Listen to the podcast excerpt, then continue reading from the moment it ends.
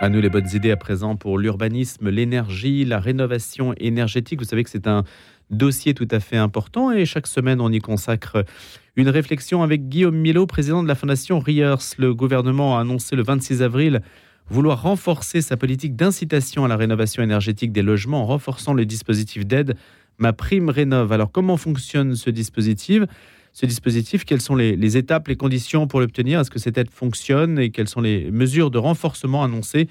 Pour commencer, on, va s'intéresser Guillaume Reynaud, à, Guillaume Millot, pardon, à savoir ce qu'est exactement ce dispositif. Bonjour Guillaume.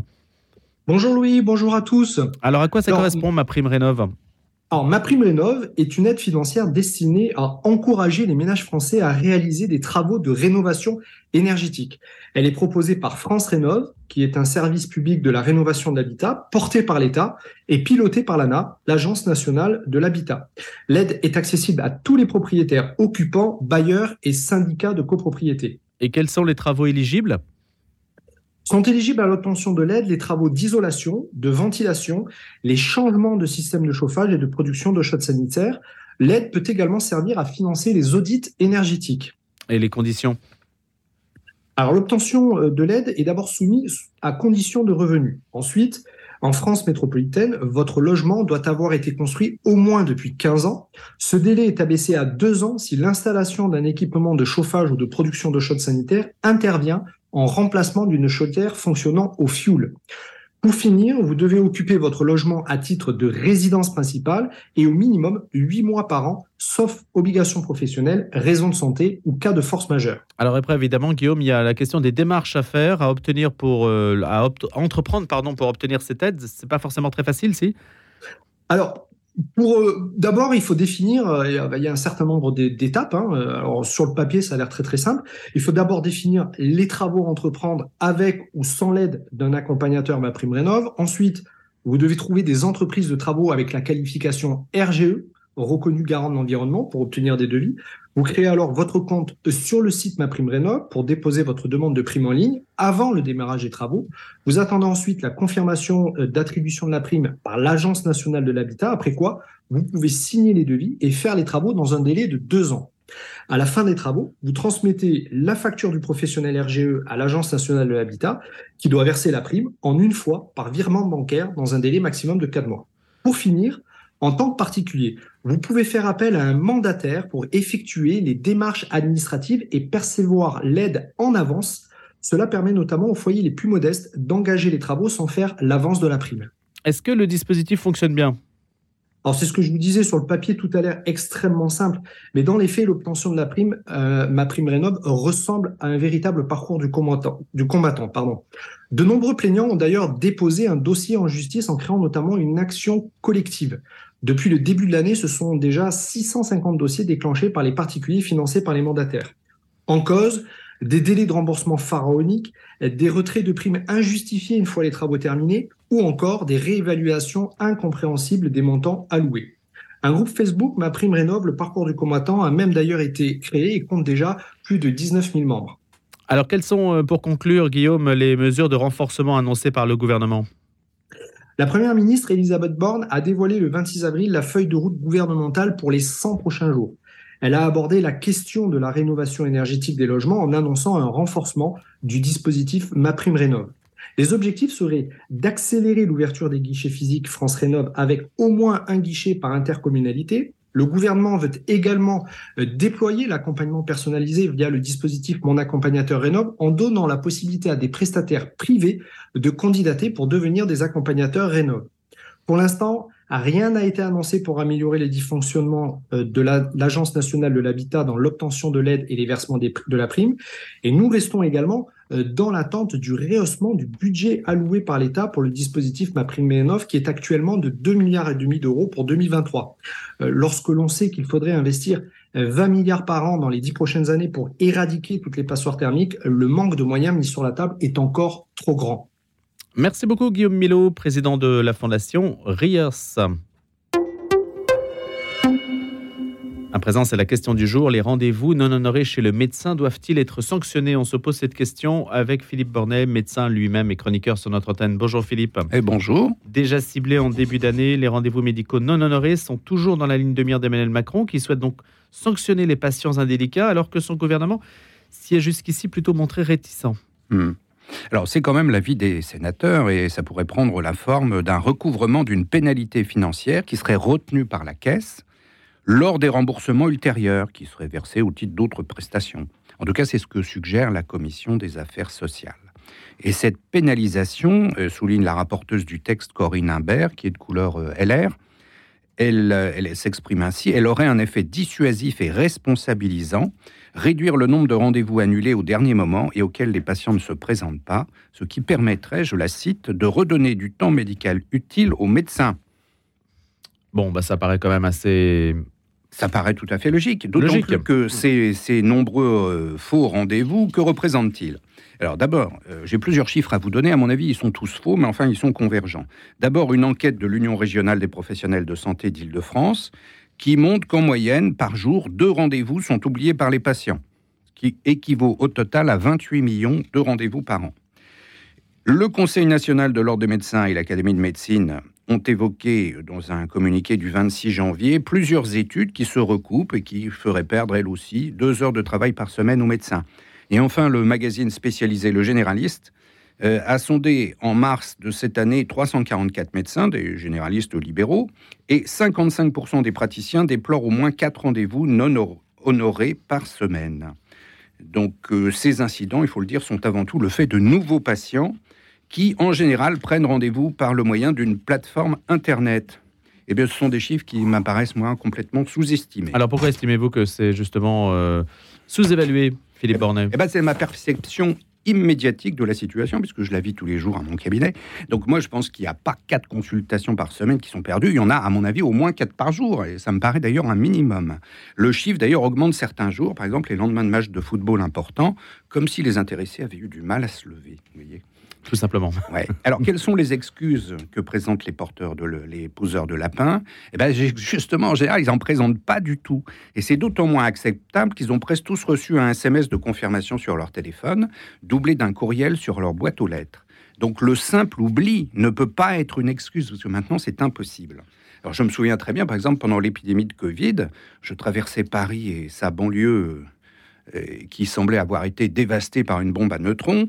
Et en arrivant à mon cabinet, euh, j'avais une personne sur deux qui ne venait pas mais qui, euh, ces personnes n'avaient absolument pas l'idée de téléphoner pour s'excuser, dire qu'ils viendraient pas. Non, ils trouvaient ça normal, alors qu'ils avaient tous reçu le SMS et le courriel de confirmation. Eh bien, parlons franc, une grande partie de la population prend les médecins pour des larbins. Eh bien, je le dis clairement ici, et je parle au nom de toute ma profession, nous ne sommes pas des larbins. Nous faisons un métier fort utile, et nous avons droit à un minimum de considération. Ce qui d'ailleurs est aussi vrai pour les restaurateurs, coiffeurs, etc. Alors, que se passe-t-il dans la tête du, du poseur de lapin? Alors voilà, c'est la question, à mon avis. Est-ce que c'est l'informatique, la plateforme? Oui, oui, oui. alors, je ne dirais pas du mal des plateformes, euh, je vais y revenir. Alors, en général, le poseur de lapin pense, par le biais du réseau informatique, obtenir une promesse de rendez-vous qui oblige le médecin de manière unilatérale, c'est-à-dire que lui ne doit rien du tout. C'est une promesse euh, euh, gratuite, il l'a sollicité, il l'a obtenue, d'ailleurs il en dispose à sa guise. Je me souviens très bien d'un patient qui, était, qui s'était inscrit sous un faux nom et qui me l'avait dit carrément. Il m'avait dit j'ai usurpé une identité, comme ça, ça, ça, ça allait plus vite. Et puis, euh, ça m'évitait d'être refusé, comme peut-être j'aurais dû l'être. Voilà, je le dis clairement avec un certain cynisme. Alors, il faut dire à tous ces gens-là que le médecin est parfaitement libre, déontologiquement, de refuser un rendez-vous. Des gens qui posent des lapins trop souvent. Et donc, c'est parfaitement, parfaitement normal et tout à fait déontologique. Le médecin peut-il refuser de donner un nouveau rendez-vous après? Oui, c'est ce que je viens de vous dire, euh, Louis. Il peut refuser de le faire. Euh, et alors, il faut reconnaître que les plateformes. Euh, C'est-à-dire, vous avez votre liste noire de personnes indélicates Non, parce que c'est trop compliqué. Enfin, théoriquement, on en a une, c'est-à-dire on le signale à la plateforme, on dit cette personne n'est pas venue, etc., etc. Mais en fait, elle revient ou elle s'inscrit chez un autre médecin, on n'arrive pas à les. Voilà. Les plateformes ont mis au point un système très astucieux qui permet, à condition que la personne, au dernier moment, veuille bien dire qu'elle prenne 30 secondes de son temps pour dire qu'elle ne viendra pas, même une heure avant. Euh, ils ont un système qui permet de faire avancer une liste d'attente et de combler les trous. Ce sont des gens à qui on a dit, euh, s'il y a une, solution, un petit trou de souris qui s'ouvre, vous pouvez venir. Et ils sont très contents en général, mais encore faut-il, si vous voulez, que le patient euh, avertisse la plateforme. Mais si elle le fait, en général, ça se passe bien. Dans 3 cas sur 4, elle trouve une solution. Le profil de ces poseurs de lapin alors, le profil de ces poseurs de lapins, eh bien, écoutez, je, suis ici pour dire la vérité. Euh, ils se recrutent quand même généralement dans une population qui, à en croire leur patronyme, est, plutôt étrangère. Euh, mais c'est pas, ce n'est pas leur, comment dire, il n'y a pas que ça. Il y a aussi des, je dirais, des franchouillards qui sont extrêmement mal élevés. Voilà. Mais enfin, en général, ce sont des gens qui euh, n'ont pas d'agenda sur eux, n'ont pas de la même conception du temps que nous et qui ont du mal à, concevoir notre système de, prise de. Mais la plateforme en soi, vous considérez que c'est plutôt un gain C'est plutôt un gain. D'ailleurs, moi, j'en ai une et je, la garde. Euh, le prix euh, demandé au médecin est relativement modique, ça fonctionne assez bien, ça n'opère aucun filtre sur la population. C'est-à-dire que c'est impossible de dire, moi, je veux plus de, euh, de certaines couches de population. Non, c'est ouvert à tous, euh, ce qui me paraît plutôt une bonne chose. Alors, deux dernières questions, Philippe. Un médecin peut-il facturer un rendez-vous non honoré? Non, et c'est défendu. Et d'ailleurs, c'est pour ça que le président Macron a été bien inspiré en proposant des sanctions financières, mais ça va nécessiter un changement de la loi. Et dans Le Parisien, et donc je cite ses propos, le 23 avril, il nous assurait ceux qui ne viennent pas au rendez-vous, on va un peu les sanctionner. Je ne sais pas exactement ce que ça veut dire, mais enfin, ça me semble recouper les préconisations de, de la Commission des affaires sociales du Sénat. Que faire si on doit annuler un rendez-vous? Donc, quelle est la bonne attitude? Bah, Il faut téléphoner, tout simplement. Et même si vous téléphonez au dernier moment, c'est mieux que rien. Ça vous permet quand même de présenter vos excuses. Et croyez bien que le médecin, il sera sensible, dans la mesure où, 9 euh, fois sur 10, personne n'en présente il y a évidemment encore peut-être euh, des patients euh, courtois, agréables. Oui, ça existe. Oui, c'est l'immense majorité des gens. Euh, Mais si vous voulez, le, petit pourcentage des gens qui sont asociaux augmente, ça c'est sûr. C'est sûr, favorisé donc par ces plateformes. Et elle finit par pourrir la vie, parce que vous savez bien, dans si vous avez un accrochage par jour à votre consultation, ben, le soir vous rentrez épuisé comme, comme si vous aviez vu deux fois plus de patients, ce qui ne serait pas arrivé si tout le monde avait été à l'heure. Merci beaucoup Philippe Bornet pour la question du jour. Ce matin, faut-il sanctionner donc les rendez-vous non honorés chez le médecin? Je présume que vous répondez oui, mais on ne sait pas encore. Je, suis, je suis pour. Je trouve que le président Macron euh, a une très bonne idée, euh, pour cette fois-ci en tout cas.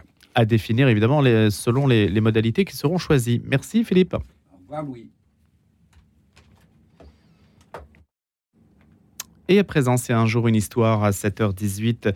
On va parler de Verdun, Verdun 1916 avec Michael Bourlet qui nous accompagne, agrégé docteur en histoire, ancien officier de l'armée de terre, instructeur à Saint-Cyr et historien au service historique de l'armée de terre. Il publie Verdun 1916 aux éditions Perrin. Bonjour Michael Bourlet. Bonjour. Merci d'avoir accepté cette invitation.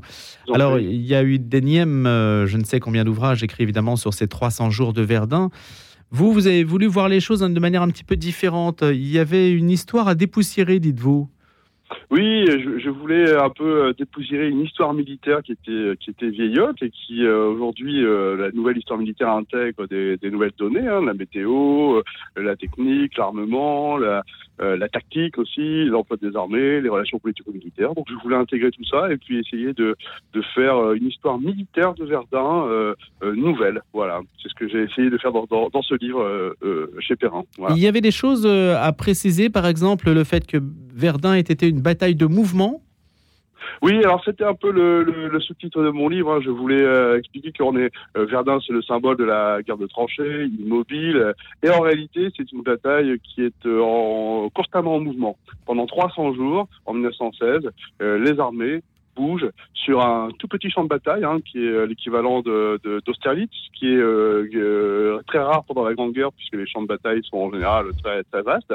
Là, on est sur un tout petit champ de bataille, où on a des milliers d'hommes qui se qui s'affrontent dans des tranchées, mais qui bougent constamment, qui ne cessent de, de bouger, de déborder, d'attaquer, de se replier. Et puis, ça, c'est le front. Hein. on a en arrière une bataille qui est constamment en ébullition, avec des camions. Bon, du côté français, on connaît évidemment la voie sacrée, hein, euh, mais aussi du côté allemand. Et puis il y a euh, les airs aussi, hein, où les, où les pilotes, s'affrontent euh, à 140 km/h dans les airs, quoi, voilà. Et alors pourquoi justement cette bataille a-t-elle été une bataille de mouvement pendant 300 jours et sur un champ de bataille qui n'était pas si grand que ça? Ça aurait pu très bien être autre chose, autrement. Alors, ça, oui, oui, je pouvais. on pouvait très bien avoir une bataille qui, euh, comme les batailles précédentes de 1915, hein, qui, où les armées s'affrontent et puis au bout de quelques semaines, on se rend compte qu'il n'est plus possible de percer. Oui. Mais là, euh, il y a une forme d'acharnement euh, du côté allemand, d'une part, et puis aussi du, côté français, à tenir. donc, ben, on se bat pendant 300 jours, et puis on essaye de trouver une solution pour remporter la bataille. Voilà. Qu'est-ce qui va mettre fin, Michael à la, à la bataille de Verdun? Alors, une fin, c'est un peu compliqué parce que une bataille de la Grande Guerre, on sait toujours quand elle commence, euh, mais on a toujours du mal à trouver une date de fin. Il n'y a pas vraiment de fin du côté français.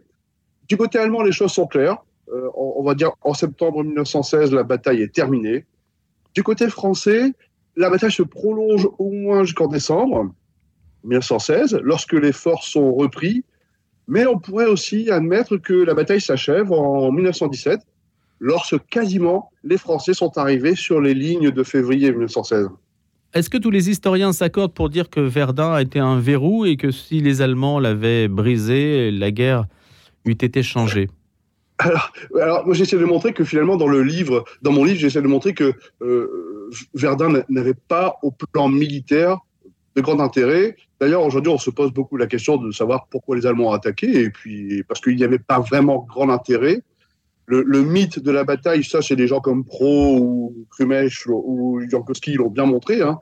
Euh, Verdun n'avait pas d'intérêt militaire. Euh, D'ailleurs, les militaires français pensaient abandonner la, place forte le 25 février, quatre jours après le début de la bataille. Donc, euh, c'était pas forcément un verrou, très loin de tout. Euh, pour, l'état-major allemand, localement, c'était euh, euh, une bonne chose de faire sauter euh, Verdun parce que ça éliminait un saillant. Mais sinon, ça n'avait pas grand intérêt au niveau du front de l'Ouest, en fait. Voilà. Alors, ça contredit quand même l'idée que Verdun a été un moment d'intensité de la guerre extrêmement, e-, e-, extrêmement fort. Et donc, s'il n'y avait pas eu d'intérêt stratégique, on se demande pourquoi on se serait écharpé à ce point. Alors, c'est un moment très fort pour les Français, mais aussi pour les Allemands d'ailleurs. Hein. Euh, la mémoire a pris le dessus. Ce n'est pas une bataille euh, extraordinaire en soi. Si on prend à l'échelle de la guerre, il y a des batailles euh, plus violentes, plus meurtrières. Alors, je n'aime pas ce mot plus violente, mais beaucoup plus meurtrières, beaucoup plus dures. Les batailles du front russe, par exemple, sont très, très, très dures. la bataille de la Somme est beaucoup plus meurtrière pour l'armée française et l'armée britannique et l'armée allemande. Mais la mémoire a pris le dessus, si vous voulez, Verdun, c'est un peu, pour les Français, c'est un peu euh, une métaphore de la guerre. C'est-à-dire que les Français ne sont pas agressés, euh, euh, ne sont pas agresseurs, ils sont agressés, pardon, et ils se défendent pour leur territoire. Hmm. Donc, les soldats se sacrifient pour la patrie et ça vaut le coup de le faire. Et donc, c'est pour cette raison qu'après, cette bataille a pris dans la mémoire collective française une ampleur considérable, jusqu'à aujourd'hui d'ailleurs. Dernière question, Michael Bourlet. La, la guerre en Ukraine semble rappeler certains souvenirs des guerres de tranchées en particulier. Est-ce que vous partagez cette euh, comparaison? En histoire, comparaison n'est pas raison, et encore plus en histoire militaire. On a toujours tendance à essayer d'aller chercher dans le passé des réponses à nos interrogations actuelles. Il est vrai que sur la forme, on voit des tranchées. Euh, on pense tout de suite à Verdun, à la Grande Guerre. Les tranchées ne sont pas nouvelles. Elles, elles existent dans l'histoire militaire depuis des siècles et des siècles. Euh, moi, j'ai tendance à dire que euh, en Ukraine, on est très loin de, Verdun. On n'a pas des lignes continues comme euh, pendant la Première Guerre mondiale. On a des faibles effectifs par rapport à ce qu'on peut trouver pendant la Première Guerre mondiale. On a une puissance de l'armement qui n'est pas encore aussi dévastatrice, peut-être, je pense, que hmm. pendant la Première Guerre mondiale.